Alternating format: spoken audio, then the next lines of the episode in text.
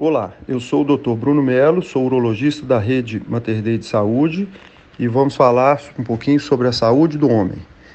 É, a gente, nessa campanha de Novembro Azul, estimula os homens a procurarem um urologista e a gente está sempre falando sobre o câncer de próstata, que realmente é um câncer muito comum, é o câncer mais comum do homem, acomete um a cada sete homens e é a segunda causa de morte por câncer no homem ele perde, eh, o câncer de pulmão é um pouquinho mais frequente do que ele.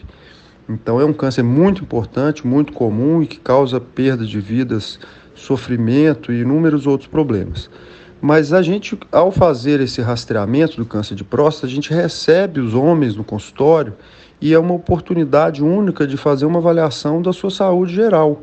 Não só da parte urológica, que é a nossa área, mas também da saúde geral, como o homem não tem uma conduta, uma, uma cultura de fazer avaliações anuais, periódicas, como as mulheres o fazem é, desde muito cedo, a gente acaba tendo poucos contatos com os homens ao longo da vida. Então, essa campanha traz os homens para perto dos urologistas, é uma forma de vincular e da gente avaliar a sua saúde. Primeiro, na saúde urológica, a gente avalia não só o câncer, mas a presença de outras doenças da próstata, é, se o homem já teve algum cálculo renal, né, as pedrinhas nos rins, se teve, a gente fala um pouco em prevenção, como evitar as pedras nos rins, principalmente ingerindo muito líquido, né, mas é, tem algumas orientações de alimentos também que a gente pode fazer nesses casos.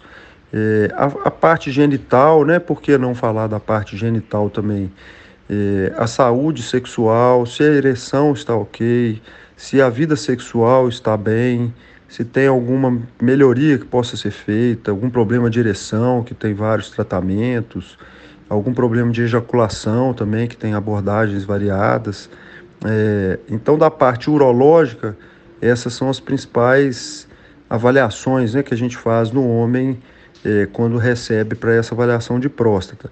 Mas além da parte urológica, a gente vê a saúde geral, os hábitos, é, exercício físico, excesso de peso, se tem alguma, algum vício, né, alguma mudança de hábito que possa ser aconselhada, como por exemplo diminuir o tabagismo, fazer exercício físico regular, ter uma dieta equilibrada, os fatores de risco para as doenças cardiovasculares, que acabam sendo os mesmos fatores de risco para piora da ereção. Olha só que interessante.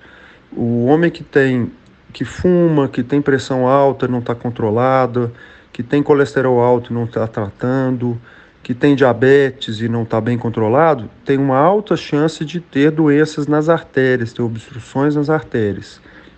E como a ereção é um fenômeno que é ligado às artérias, à circulação, quando essas artérias não estão legais, a ereção também vai ser um, um problema.